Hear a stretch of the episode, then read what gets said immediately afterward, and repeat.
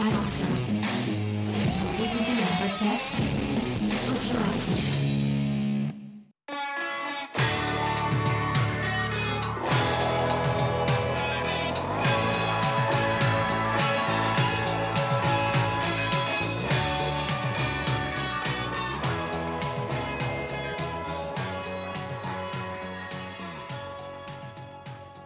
Salut à tous, on se retrouve pour un nouvel épisode de à moi, euh, pour la série euh, à la découverte. Et aujourd'hui, j'ai le plaisir d'être accompagné de Théo Charaf. Comment ça va, Théo? Ça va et toi? Bah écoute, ça va. Ça va, on se prépare à se confiner, donc euh, faut pas bien que ça aille. Alors Théo, euh, on est ensemble pour euh, parler évidemment de l'album que tu as sorti en début d'année, qui a quand même euh, fait pas mal sensation, on va dire. Il semblerait. Ouais, il semblerait, ouais. Moi, il m'a beaucoup plu bah, sur, sur beaucoup d'aspects, on y reviendra un petit peu plus tard, mais je voulais qu'on parle un petit peu évidemment de ton parcours, comme c'est la tradition. Comment est-ce que tu as découvert la musique? À quel Euh, âge environ Je pense que c'était très très jeune, euh, même potentiellement de manière un peu inconsciente, parce Mhm. que j'ai des parents qui écoutaient pas mal de musique. J'ai des flashs de moi en train de danser avec ma, mère, genre sur, euh, peut-être bien mon père d'ailleurs, sur Abraxas de Santana, tu vois. Oye Ouais. Komova, c'est un morceau Ouais. qui m'est rentré dans la tête euh, très très jeune. Donc voilà, je pense que j'avais déjà un bon background. euh, et puis euh, après, bon, j'ai commencé à écouter des trucs par moi-même, des trucs assez, euh, assez euh, immoraux, des trucs un peu horribles. euh, pas mal de, de, RB aussi, euh, dans un premier temps. Et puis, en arrivant au collège, j'imagine, j'ai commencé à creuser à nouveau les, morceaux qui avaient pu percer mon enfance, j'imagine. Et du coup, ben, en fait, je suis rentré dedans, mais euh, comme euh, on rentre dans une addiction de quelconque. Et voilà, c'est quelque chose qui a toujours été un peu là, j'ai l'impression. Ouais, et, et le premier instrument, c'est euh, la guitare, donc Ouais, ouais. carrément. Je voulais faire de la batterie, mais c'était Ouais. pas trop possible dans mon HLM. Ouais, un peu gros. Ouais, ouais, puis ça fait un peu de bruit, quoi.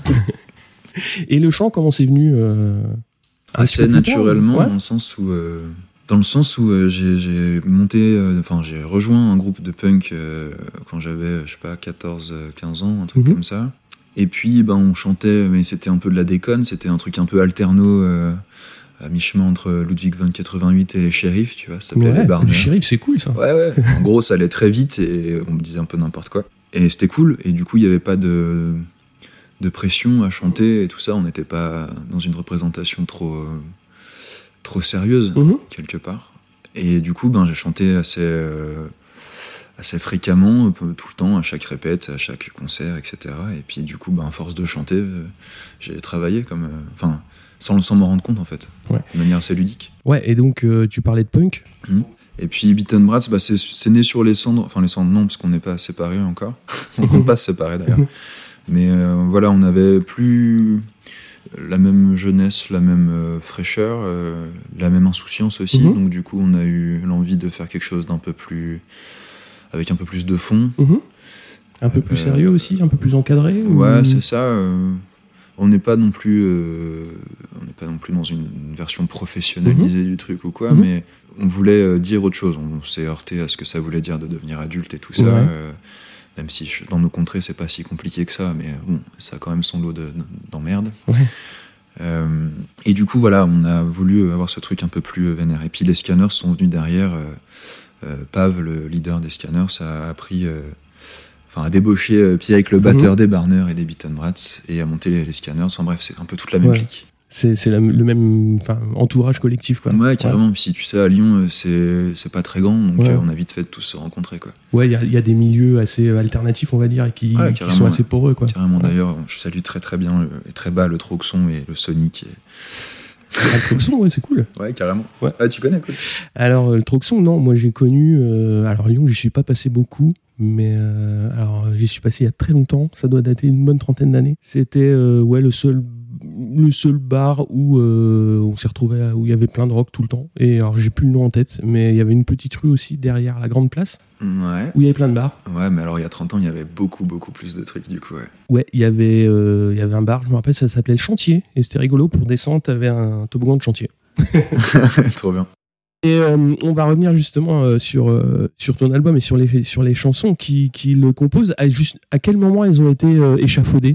À quel moment elles ont commencé à prendre forme Et ben, les morceaux qui sont sur cet album sont nés, je dirais, il y a trois ans grand maximum, un truc comme ça. J'étais barman depuis un bon moment, barman dans les salles de concert, donc Mhm. du coup pas mal le soir, voire, voire la nuit selon les trucs. Euh, c'est un truc qui est assez isolant, c'est un truc qui est assez... euh, euh, comment dire ça pèse un peu, Ouais, même si c'est très cool, hein, je, je regrette pas de l'avoir fait, quoi, mais euh, bon, j'avais pas envie de juste travailler, en fait, ça m'a jamais plu. Donc du coup, ouais, j'étais pas forcément super joasse. Je suis pas quelqu'un de toute façon de très joasse de manière générale, même si je peux l'être à mes heures. Et du coup, il y a ces morceaux qui sont sortis un peu de ma caboche. Ouais. Et ils sont quand même assez différents donc des influences dont tu parlais au début de punk, puisque là on va parler de folk blues euh, et euh, surtout d'une d'une construction euh, assez épurée. Ça, on y reviendra un petit peu plus tard sur sur comment est-ce que tout ça s'est enregistré, comment tout s'est agencé. Ouais. Et euh, à quel moment, enfin dans quelles circonstances tu vas arriver à les faire écouter à d'autres ces chansons? Alors c'est très simple. Bon, il en a ras-le-bol que je parle de lui à chaque fois, mais c'est vraiment dû à une personne. C'est Jean-Luc Navette, Ouais. qui est un illustrateur pochette, euh, tatoueur, ouais, qui a fait la pochette effectivement.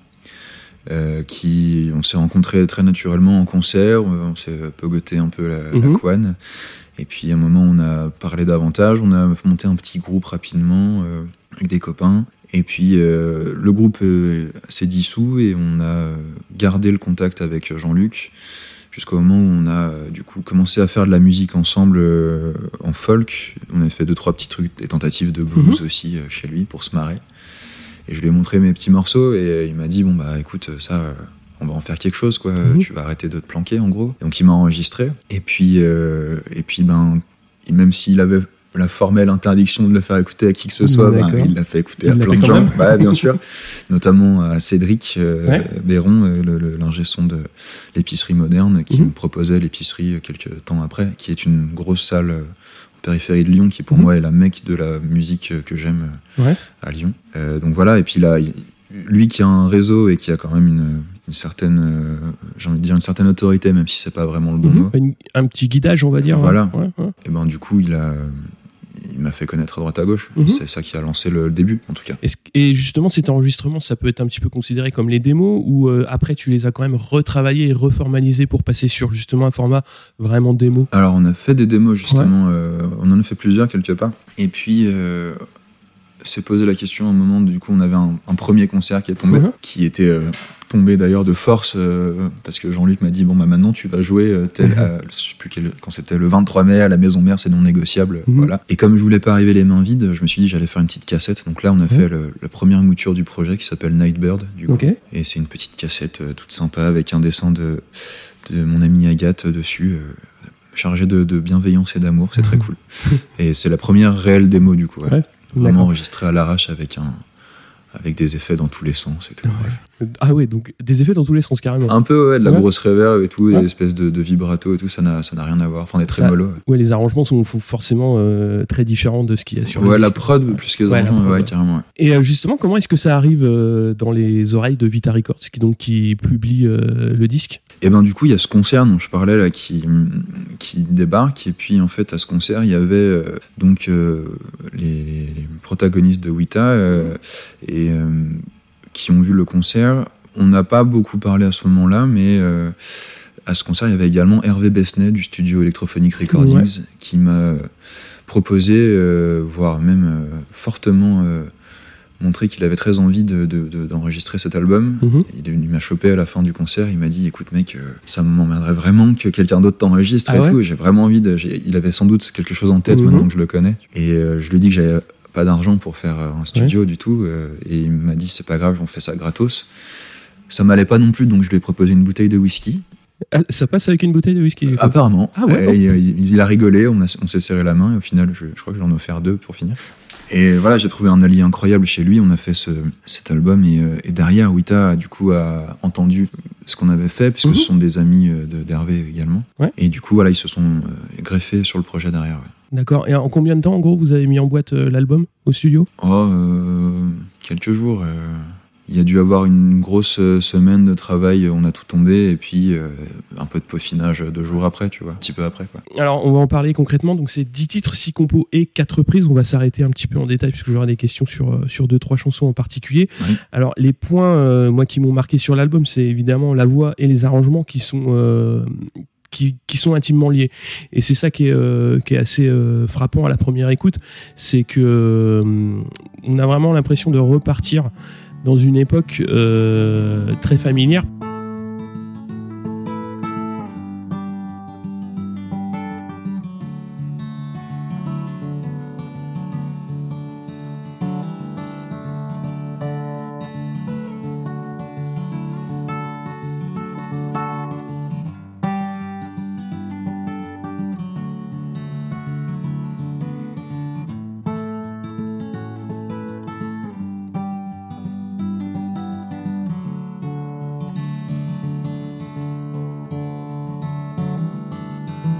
No bullets in, I let myself fly. I won't live though I didn't die. Cause someone keeps playing through my eyes. How come I can't move forward? Even though I'm Il y a une euh, justement, et ça rejoint certainement le travail de la prise de son. Il y a un sentiment de proximité qui est euh, Mm. assez fort. Et euh, justement, est-ce que c'est lié à la prise de son? Ah bah clairement. Et puis c'est lié au mix aussi. euh, justement, je disais qu'Hervé euh, du coup, quand il m'a chopé dans ce club pour me dire que je veux t'enregistrer, je voyais. Maintenant, je, le sais pertinemment, il savait déjà ce qu'on allait faire. Euh, et quand je suis allé chez lui, on a donc enregistré sur du vieux matos euh, euh, d'avant-guerre, notamment. Et quand, il m'a fait écouter les premières prises, la voix était vraiment outrageusement devant. Et j'étais extrêmement choqué. Je, je pouvais pas être plus à poil que ça. ouais, ouais. Donc du coup, je me suis dit, il faut surtout pas que ce soit comme ça, c'est pas possible. Et Hervé m'a dit, ah mais si, Et ça sera comme ça. c'est comme ça que ça doit être. Et au fur et à mesure, j'ai été séduit par ça et je me suis rendu compte que j'avais déjà été séduit euh, par ce, procédé-là euh, avec d'autres albums, notamment un dont on va parler tout à l'heure. Euh, ouais, tu parlais justement d'un sentiment d'être- à poil, et c'est tout à fait ça. Est-ce que vous avez pris les voix et les guitares en même temps, ou ça a été pris des prises séparées que des prises live, ouais. Tout des prises live. ok. Ouais. On va dire en début d'année, il y a eu quand même quelques promos, enfin, il y a eu quelques enregistrements live, Ouais. notamment des sessions live à FIP, et c'est le gros micro qu'on voit. Oui, ouais, carrément, c'est ça, Mélodium 42B, euh, micro français des années 50. Le truc qui est gros comme. euh, Ouais, c'est énorme. Hein. c'est énorme, mais. euh, Omnidirectionnel, à ruban euh, gigantesque, Ouais. euh, ouais, ça prend tout, c'est génial. Ouais, mais tu m'entends respirer, tu me... si j'aime pas manger tu... ou que je stresse, tu entends mon ventre faire des, des petits bruits et tout ça, ouais, faut pas se planter. ouais, D'accord. Donc on va donner la ref pour les techs du son, c'est un? un Mélodium 42B. J'ai deux, trois euh, connaissances qui, euh, qui aiment bien les, les- les petits trucs. euh, Ah, ils ont tech. raison, carrément. Euh, autre point qui m'a quand même frappé, c'est l'anglais. Parce Ouais. que il est d'une part parfaitement euh, maîtrisé dans le style que tu que tu utilises. Enfin, c'est un vecteur euh, Oui, ouais. super quoi, enfin énorme. Bah, il y a- on mise clairement beaucoup sur la voix et, Ouais. et les paroles dans ce, dans ce projet-là, c'est sûr. Effectivement, peut-être qu'avec un anglais moins maîtrisé, euh, ce serait, ça aurait moins d'impact. Bah tu tu ouais tu perds euh, tu perds énormément d'impact. Ouais. Et euh, on va parler un petit peu de l'accueil critique aussi, puisque euh, justement, je parlais de l'anglais parce que Shinding Magazine euh, américain a quand même écrit euh, All in English, No hints of a French accent. Ouais, ça fait Tu plaisir. Ouais, ouais, ça fait... Venant d'un- briton en plus, c'est plutôt cool parce Bah, qu'ils ont tendance à être un petit peu, euh, un petit peu cinglants quand, euh, quand ils veulent. Sur la langue, du moins. euh. Bah ouais, quand ils veulent tacler, ils le disent quoi. Quand, quand les entre guillemets les voilà, quand tu viens avec ton, ouais, c'est clair. Enfin, ça, ça montre aussi euh, d'une part un, un respect de la langue et un respect des codes, parce que quand Ouais. on folk blues, euh, bon, il y a quand même des codes. euh, Ouais, ouais, des petites syllabes à bouffer, des trucs comme ça et tout. Ouais. c'est ça. C'est vrai que ça faisait plaisir ce petit article de Shindy. Ouais, il était vraiment bien quoi. Et euh, surtout qu'il termine la chronique en disant c'est très bien fait. Le plus bizarre, c'est que ce soit un mec de Lyon qui soit derrière. C'est possible aussi, quoi. C'est cool. Ouais, carrément. Il y, a eu, il y a eu plein de bons retours sur, sur cet album. Donc, euh, on va revenir assez rapidement sur, sur certains titres. Ouais. Et euh, moi, la seule chose qui m'a frustré, c'est que effectivement, t'es pas pu, tu, que tu ne puisses pas encore le défendre en live. Ouais. Il y a eu quand même des très belles captations. Donc, je parlais de FIP, mais il y a aussi eu une captation vidéo pour Arte qui, Ouais. est, euh, qui est très très bien aussi, C'était à incroyable. la fois euh, sonore, d'un point de vue sonore et aussi euh, filmique, on va dire. C'est vraiment bien de pouvoir s'appuyer sur ce genre de support pour, euh, pour faire parler de, de cet album. Pour toi, ouais Ah bah c'est primordial et puis Ouais. j'ai- énormément de chance de pouvoir faire ça. Alors j'ai des gens autour de moi qui me permettent de le faire. hein. J'ai une équipe qui, qui assure. Euh, tu parlais du son, euh, ben, Cédric déchire tout à ce niveau-là. Euh, pour la promo, c'est Marina Davio qui s'y colle et c'est vraiment une machine de guerre. Tu vois, enfin bref, voilà, j'ai des gens autour de moi qui, sont, qui me permettent de faire ça, donc c'est mortel. Et évidemment, oui, avoir euh, ces vidéos qui en plus euh, bah, mine de rien, sont assez prestigieuses parce que bon, moi Arte, j'ai jamais fait un truc aussi vénère de toute ma vie, quoi. Euh, FIP et tout ça, voilà, c'est des soutiens qui sont quand même euh, euh, importants. Donc oui, c'est primordial d'avoir ça. Maintenant, est-ce que c'est le but? Non. Le but, c'est de faire des concerts et de, et de voir du public, et de ressentir du public et d'échanger avec eux. Moi, c'est ça qui m'a qui m'a euh, qui m'a intéressé, c'est que justement faute de live, euh, pour le coup, c'était vraiment très très bien exploité, très très bien filmé, et euh, c'est vraiment bien qu'il y ait ce genre d'opportunité pour pour pour promouvoir l'album. À fond, ouais. Et je voudrais parler justement de quelques chansons, notamment In Vain.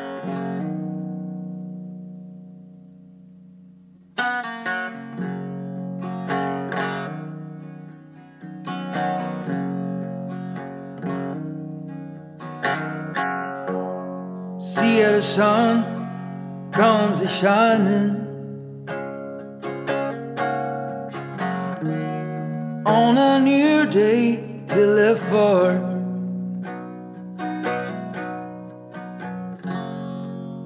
The night is slowly fading. How I wish someone.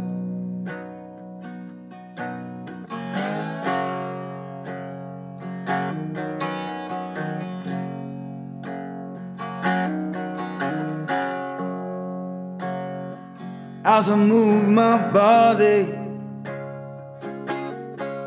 Alors comment elle est venue celle-là en particulier Alors elle est venue il y a super longtemps. Il y a, il y a vraiment hyper longtemps pour le coup. Elle a commencé à venir à ce moment-là. J'ai acheté euh, mon premier ampli. euh, C'était un Fender euh, Rock Pro 1000, euh, une sombre euh, histoire de, de transitube à moitié lampe, moitié transistor, je sais pas, je me rappelle plus exactement. Et j'avais en tête euh, un son, il y a une énorme réverb à ressort en fait dessus. Mhm. Et du coup, euh, je, je délirais avec la reverb à ressort. Et il y a les premiers. euh, la progression en fait des accords de, de In Vain Mhm. qui, qui m'a sauté à la tête et qui est né à ce moment-là. Et plus tard, du coup, j'ai voulu mettre des paroles dessus, ce que j'ai fait. La première mouture du morceau n'a rien à voir, on est plus dans de la néo-soul à ce moment-là. Je faisais un truc sur GarageBand et tout ça. Ouais. Et, euh, et puis en fait, ben, comme je te disais, j'étais du coup dans une passe un petit peu sombre. Je me, je me tournais davantage vers le folk et le, et le blues à ce moment-là. Donc j'ai refait une mouture du, du morceau et réécrit le- la totalité des paroles avec mon ressenti euh, actuel, enfin du moment du moins. Mhm. Elle est née de la vie nocturne, elle est née de, de bah, tu vois, le premier, premier, la première phrase c'est euh, c'est voir le soleil se lever sur un nouveau jour pour lequel il faut vivre. Ouais. Euh, voilà, ça, te- ça te Ouais, découpait j'ai- pas un peu le tableau quoi. Ouais, j'ai eu l'impression, euh, et c'est- en lien aussi avec, euh, avec une autre chanson qui est dans le, dans le prolongement. Tu me diras si je me trompe ou pas. Ouais. Mais c'est vraiment pas l'impression de perdre son temps, mais l'impression d'être pris dans, une, dans un cercle qui, qui n'a pas de fin, quoi. Et d'avoir l'impression d'un éternel recommencement et de ne pas pouvoir. euh, Ouais, il y a, y ce côté-là, et puis il y a aussi le côté, euh, euh, le côté agréable et confortable, le côté euh, emmitouflant de la nuit, Ouais. parce que en étant quelqu'un d'assez anxieux, et je pense qu'on partage ça avec beaucoup, beaucoup de gens, Mhm. euh, c'est beaucoup plus simple d'être debout la nuit et de, et, de, et de sentir le calme, l'apaisement, il y a moins de lumière, il y a moins de stimuli, Il y a moins d'agitation. Voilà, ton euh, portable va pas sonner, euh, Mhm. tout va bien quoi, c'est Ouais. beaucoup plus simple comme ça.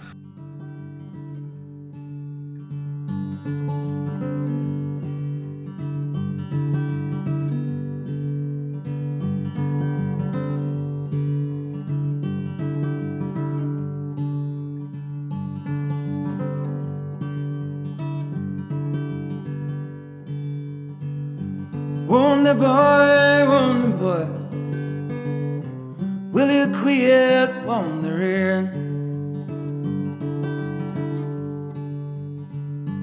Wonder boy, wonder boy,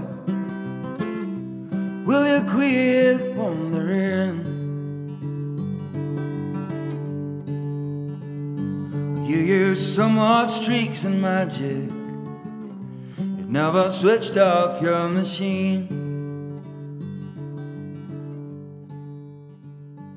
Moi, je voulais l'allier avec euh, Wonder Boy où tu, es, où tu écris euh, 25 Years in the Night, Mhm. Time to Think of Something Bright. Mhm. C'est, on est dans la même idée ou Oui, Pas tout à alors fait? euh, là pour le coup, le- le- la notion que j'avais euh, plus en tête, alors c'est vrai que ça colle avec le- la vie nocturne. Mhm.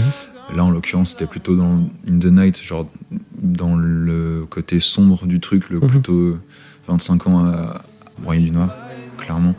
Il est peut-être temps de- de- d'opérer une- un changement, sinon ça va mal se mettre. quoi. Il était temps de, de, de changer de peau un petit peu. hein. Ouais, voilà. Ouais. Bah, de travailler dessus, quoi. Ouais. Parce que bon, euh, on a tous des trucs qui nous bouffent euh, de manière euh, colossale et je pense qu'il est primordial de lutter contre.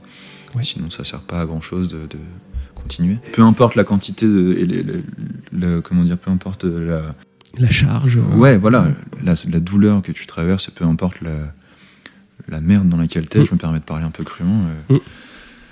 Bah voilà, il faut, il faut le transcender, quoi. Je voulais parler aussi de See the Man.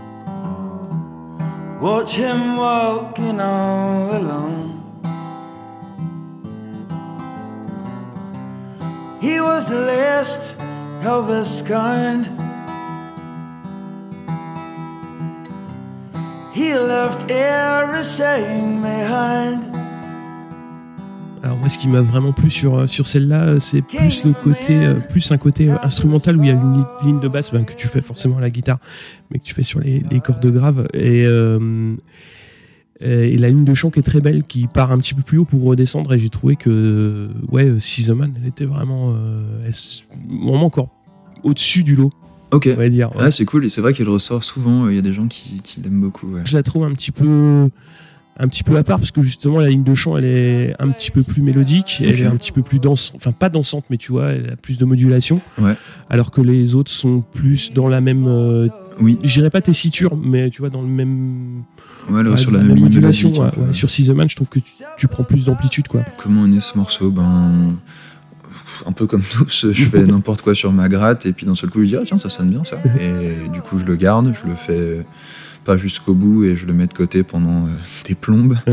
Et à un moment, euh, je le ressors, et, et du coup, j'ai écrit euh, les paroles dessus. Alors, ça parle de.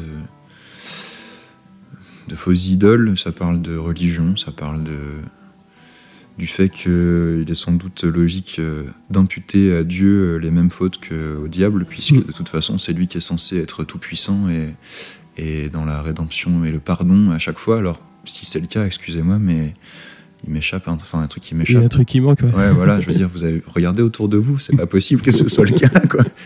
On dirait plutôt un.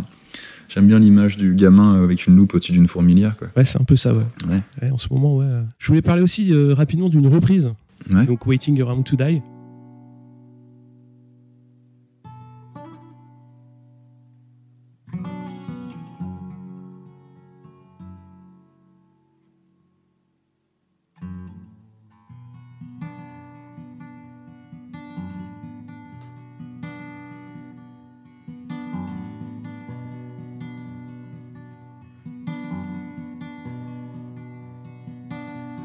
Well, sometimes I don't know where the road is taking me.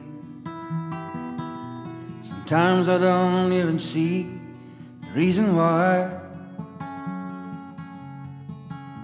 And I guess I keep on gambling. Lots of birds and lots of rambling.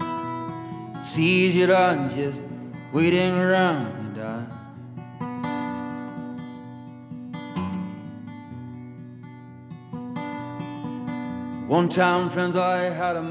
parce que bah, tu as expliqué plusieurs fois donc les circonstances qui t'ont amené sur le documentaire euh, Oui. de cette chanson, donc on va pas revenir dessus. Mais c'est surtout euh, bah, le texte qui est assez impressionnant, Ouais. on va dire, donc de, de Thomas Vincent. Et euh, surtout l'interprétation, parce que euh, la version d'origine, elle, euh, je la trouve, euh, enfin, elle, est, euh, elle, elle est un peu plus western, on va dire. Mm. Et toi, tu as quand même largement euh, ralenti le tempo. Ouais. Et euh, on sent qu'il y a beaucoup de cœur quand tu, quand tu la chantes. Donc, qu'est-ce qui t'a amené à choisir euh, celle-là en particulier et surtout à y, à y mettre cette, cette teinte-là? C'est une bonne question. Bah, du coup, euh, voilà, ce qui m'a amené à la jouer, c'est donc euh, de la jouer pour euh, mon ami Jean-Luc Navette, qui, qui, du coup est ultra fan de ce morceau et Mhm. c'était pour moi une manière de lui rendre un peu l'appareil Ouais. avec mon, mon manque de moyens. Et puis, un peu naturellement, elle s'est ralentie et elle a pris un peu plus d'intensité comme ça, je trouve. Enfin, je dis pas que ma version est meilleure que celle de Tones, hein, pas une seconde, mais c'est comme ça que je me sens plus à l'aise dessus. Et je sais pas, j'aime bien prendre le temps de raconter l'histoire en fait. Elle est Mm. tellement puissante que, que je pense qu'il faut prendre le temps de l'encaisser aussi. Ouais, on est dans de l'outlaw euh, blues où Ouais, ouais. bah forcément euh, ça part déjà pas très bien et ça finit très mal. c'est clair. bah oui, non mais ouais. Alors euh, Ah, voilà, le texte il est pas dans la pochette donc faut aller le chercher euh, sur internet mais je conseille à tout le monde de, de le faire parce que bah, l'anglais est pas si compliqué à lire sur euh, Non, ouais. sur ce texte et c'est très compréhensible et ça prend tout son sens quoi. Je trouve que c'est On est sur un, sur un anglais un peu de cutéreux, un peu naïf, un, peu, un peu simple à comprendre et avec malgré tout une, une profondeur, une, une émotion phénoménale, ouais, c'est Ouais. clair. Parce que Waiting Around to Die voilà, euh, c'est en gros on attend ici euh, que la mort arrive Mm, mm, et il y a toujours une merde qui tombe quoi. c'est ça. C'est de pire en pire. Et ça. ça va mieux quand tu te fais des potes qui s'appellent Codéine. Je sais pas si ça va mieux mais Ouais, c'est ce qu'il dit. C'est ce qu'il dit, ouais. Je, je paraphrase. hein. Alors à quoi va ressembler la suite? C'est-à-dire les prochains, les prochains mois, puisque là, euh, bon, l'album, l'album tourne quand même pas mal. Mhm.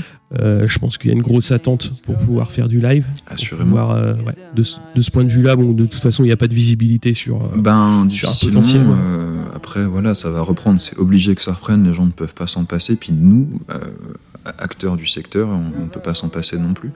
C'est certain. Maintenant, qu'est-ce qui va se passer? Je- je- J'en sais rien encore. On a des petits projets en cours. je suis jamais allé aussi loin, en fait, dans un de mes projets. Ouais. Donc, je vais essayer d'en tirer le maximum et d'aller le plus loin possible et de voir ce que je peux en faire. Ouais. Maintenant, euh, tout est possible.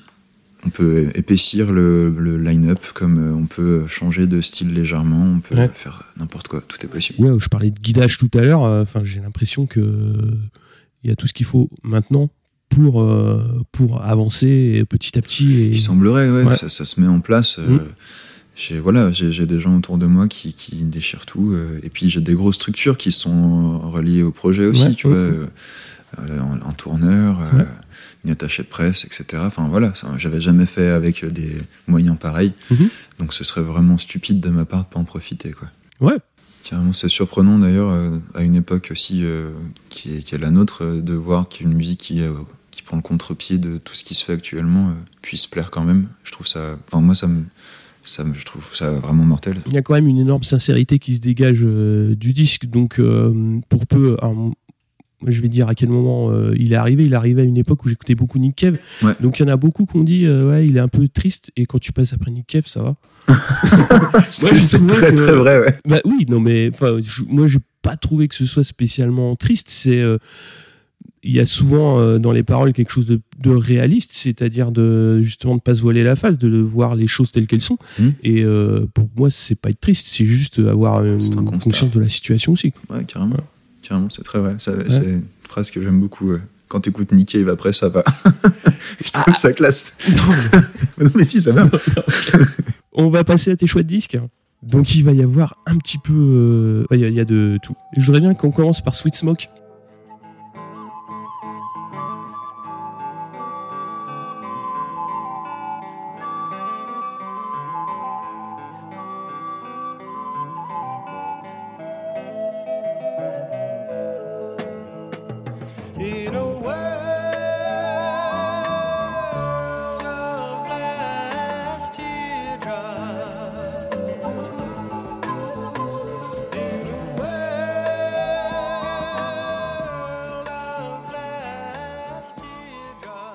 Donc l'album euh, Just a Poke. Ouais. Donc euh, pourquoi ce disque? Eh ben parce que un jour mon père, euh, mon père arrêtait pas de me parler de Sweet Smoke Mhm. sans arrêt. Le fait est que mon père a passé pas mal de temps en Allemagne et qu'il s'avère que Sweet Smoke n'arrivait pas à percer en, Allem- en, en Amérique parce que c'était des gros hippies et que quand tu t'appelles douce fumée et juste une latte, euh, tu vois, ben ça marche pas quoi. Donc du coup, ils se sont barrés et je crois en 70, un truc comme ça, ils ont sorti leur premier album en Allemagne. Ouais. Et donc Just a. Et, À euh, Cologne, oui, ils l'ont enregistré. ouais. voilà. Ouais. Et en fait, mon père a rencontré Sweet Smoke dans un bar de manière purement fortuite et ça l'a marqué de manière euh, conséquente. Et du coup, il m'en a parlé pendant très très longtemps. Jusqu'au jour où il a récupéré une platine et qui m'a dit Assieds-toi deux secondes, gamin, je vais te faire écouter des trucs. Et il m'a collé Sweet Smoke dans les oreilles et c'est pour moi une. Vraiment une perle, il y a une expression qui est incroyable, il y a une maîtrise de l'instrument qui est incroyable, tout est libre, tout est simple, tout est bien fait, c'est des gens qui ont absolument compris l'essence même de la musique à mon sens. Et c'est assez incroyable quoi. Donc voilà pourquoi Sweet Smoke, euh, c'est une perle parmi les perles.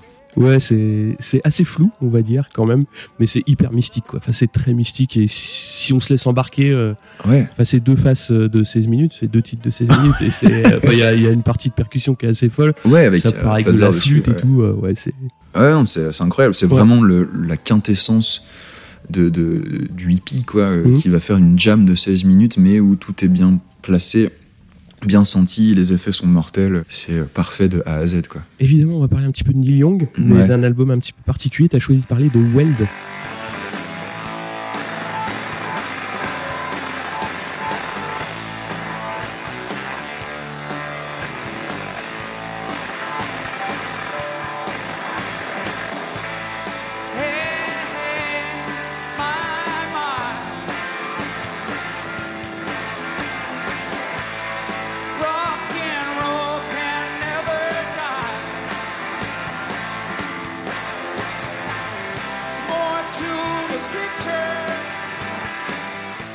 Ouais. Donc un Alors, live.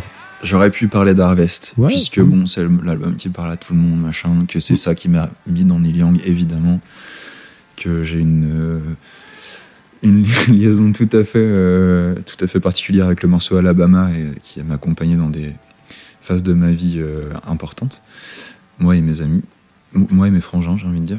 Mais bon, voilà, là, pour moi, le nectar euh, parfait de Neil Young, c'est cet album Weld. Donc, on est en 91 euh, sur la tournée euh, React Glory qui est sortie en- un an avant. Neil Young vient de traverser la pire de ses, euh, de ses périodes de calme et de dépression et tout ça. Il a déjà fait un retour avec Zuma et tout ça. Et là, il s'énerve et il passe de daron de la country à daron du grunge.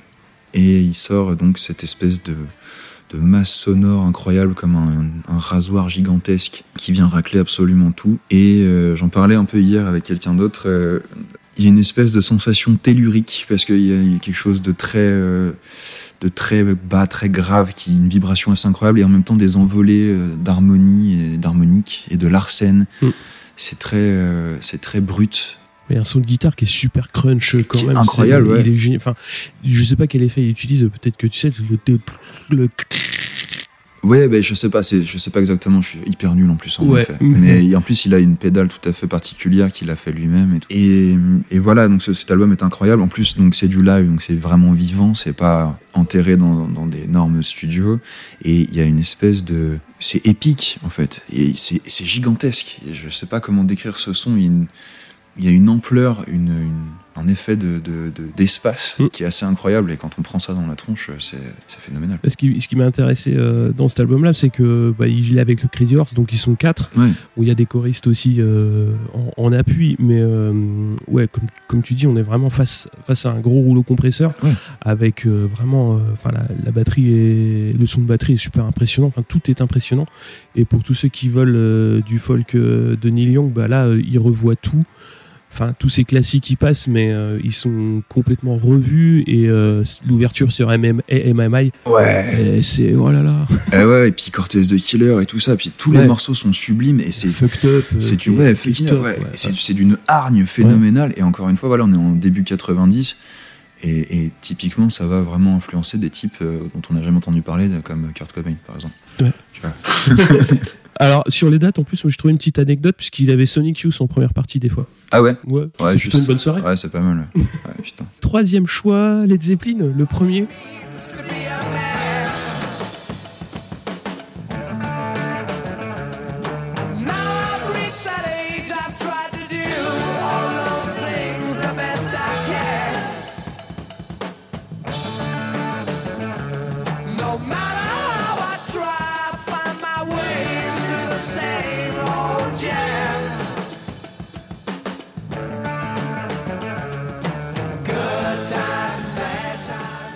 Ah ouais, mais grave. Ouais. Eh, ce- cet album, quand tu le mets dans tes oreilles, ça change ta vie, c'est un game changer. Rien rien que cette intro euh, sur, euh, sur euh, Good Time Bad Bad Times, Ouais. pardon, c'est magnifique. Led Zepp, de toute façon, c'est euh, pour moi, euh, enfin, je, je, je- je l'ai dans le sang, euh, c'est quelque chose qui m'a vraiment parlé, dans lequel je suis rentré, encore une fois, comme on rentre dans, dans la drogue, quoi. Sans aucune limite, j'ai tout mangé Mhm. de manière boulimique, tu vois. Pourquoi cet album? Parce que la production est parfaite, parce que c'est le premier album d'un groupe phénoménal qui se forme sur un groupe phénoménal. On est sur les Yardbirds à la base, qui ont quand même vu passer des types comme Clapton, Jeff Beck, et j'en passe. Et puis à un moment, il y a Jimmy Page qui arrive, les autres se barrent, et ils décident de monter euh, Led Zepp avec, euh, donc euh, le line-up qu'on connaît. Et chose intéressante, il y a le batteur de, de, des Who, Keith Moon, qui leur dit que leur musique est si lourde qu'elle va s'écraser comme un zeppelin de plomb ou de, fer. Et de fait, ouais, grave, quand t'écoutes ce truc, c'est lourd, effectivement, ça, ça envoie, il y a des pains dans tous les sens, mais l'expression est parfaite. Et, et c'est quelque chose qui me parle énormément. De quelque chose qui soit pas parfaitement lissé, Mm. pur, même si ça peut se faire. Regarde, Pink Floyd, c'est la musique la plus pure que je connaisse et j'adore aussi. Mais là, il y a quelque chose de sauvage et de, et de très sincère dans l'intention, je trouve. Ouais. Et puis bah, tu parlais de, de l'intro et euh, moi ce qui m'a impressionné pour, pour, euh, pour revenir sur le disque c'est vraiment le jeu de batterie de Bonhomme. Ah Parce bah que, oui, ouais. Bah ouais. Pour ceux qui connaissent pas ou ceux qui ont, enfin qui se rappellent de la première fois, euh, moi c'est toujours ça. C'est un petit peu comme tu dis, et donc le, le, le premier titre, enfin la, la, la batterie, euh, elle est complètement euh, complètement dingue. Et euh, tu parlais de Kiss Moon, Kiss Moon mais euh, Oui, bah pareil. j'ai ouais. l'impression que les deux, euh, ils ont révolutionné le jeu de la batterie quoi. Clairement, euh, on parle quand même d'un type euh, pour Bonhomme qui a appris euh, dans sa caravane sur des, des poils et, euh, et autres conneries qu'il pouvait trouver. Il tapait comme un sourd, quoi. Et au début, il cassait absolument la totalité de ses, de ses peaux, quoi. Quand il a commencé à avoir des vrais peaux, il les défonçait, quoi. Ah, il s'était habitué à taper sur des poils. forcément. Bah ouais, ouais, c'est clair. Il y a énormément d'influence dans cet album quand même, parce qu'il y a euh, les débuts du, les débuts du hard, du métal, qui, qui, qui, bah, qui sont, euh, qui sont aussi ailleurs, mais qui sont pas mal ici. Il y a Clairement. énormément de, de blues, Enfin, il y a des, des chansons qui sont, sont Ouais. complètement folles. Quoi. Puis il y a quelque chose qui, du coup, fait la corrélation, j'en parle régulièrement, mais avec mon projet actuel, c'est que comme on découvre le Delta, voilà, en- sur ces albums, il y a des reprises de, euh, en l'occurrence, de Otis Rush, il y a des reprises de Dixon, je crois. Voilà, il y a, y a- y a des blueseux, en fait, qui sont là, cachés derrière, et tu te dis, ah, mais en fait, euh, c'est pas eux à la base. Euh, ok, je vais écouter la version originale, et bam, c'est encore. Tu remontes le courant. Ouais, et- et ouais. c'est mortel. Et L'album a été enregistré en 36 heures. Putain, les salauds. Ça, c'était pour la petite anecdote. Ouais, ça, fait toujours, ça fait toujours plaisir. c'est vraiment des enfoirés, quand même. Je voulais clôturer sur Jacques Higelin.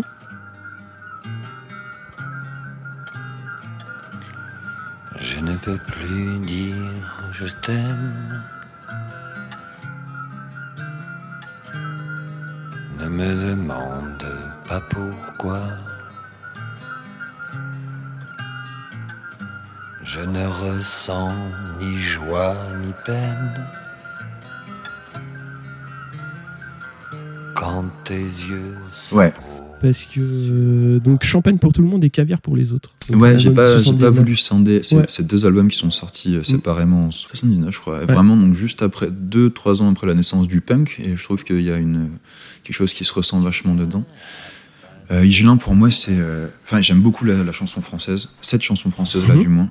Il y a la gouaille un peu voyou, euh, blouson noir et tout ça, mais avec une, une sensibilité, un lyrisme certain, puis une maîtrise des instruments complètement dingue. Il a de toute façon un background de dingue. Lui aussi, il a écouté un max de jazz et un max de blues. euh, C'est certain, c'est indéniable. beaucoup, hein. Ouais, Ouais, carrément. ouais. Donc voilà, c'est mortel. Euh, encore un rapport avec mon père pour le coup, puisqu'il y avait une, la cassette euh, bloquée dans sa bagnole, une vieille Volkswagen toute défoncée, avec des plaques allemandes d'ailleurs. Il y avait ce truc, on écoutait en boucle et ça me, ça me rendait dingue. Et il y a quelque chose qui du coup euh, reparaît aujourd'hui, c'est que la voix est très très en avant, Mm. constamment. Et je trouve ça mortel en fait. Et je me rends compte maintenant que c'est une manière d'ajouter de la proximité avec la sensation du chanteur et la voix prime quoi qu'il arrive dans un morceau, j'en suis sûr. quoi. Et voilà, il y a plein d'autres trucs- à dire, je les oublie un peu là, mais il y a des morceaux phénoménaux, euh, euh, un peu tous d'ailleurs. euh, Il y a une palette artistique quand même assez large. hein. Ouais, ça change tout le temps. Ouais, Ouais. c'est ça. Puis il y a une production assez casse-gueule, il y a- il y a des sons que t'as jamais entendus ailleurs en fait.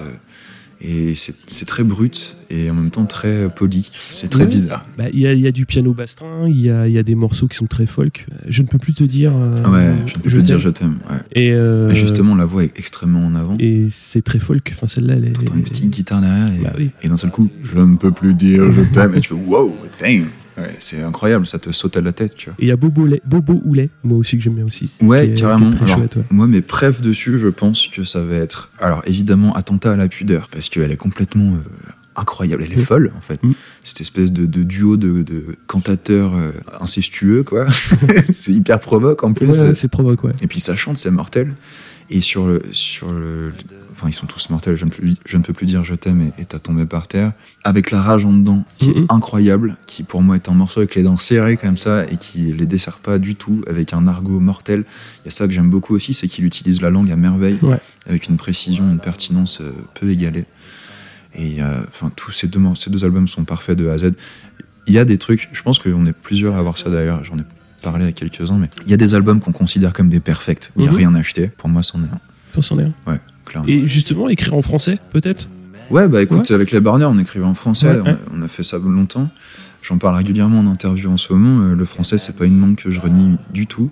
Mais au contraire, c'est une langue que je chéris tellement que pour la maîtriser et, m'exprimer correctement avec, euh, il va falloir beaucoup plus de travail. Ouais. Alors que l'anglais permet une certaine, euh, un côté cer- un- certainement plus évasif et puis, euh, et puis une rythmique, une sonorité plus euh, ergonomique quand il s'agit Ouais, de la j'ai- faire rebondir sur des. C'est un peu plus facile de trouver du rythme et de retomber sur ses pieds. euh, Ouais, ça sonne ouais. mieux. Puis accessoirement, ça fait tellement d'années qu'on est orienté vers euh, des prods anglo-saxonnes que, bon, bah, malheureusement, il y a un peu que ça qui fait euh, foi.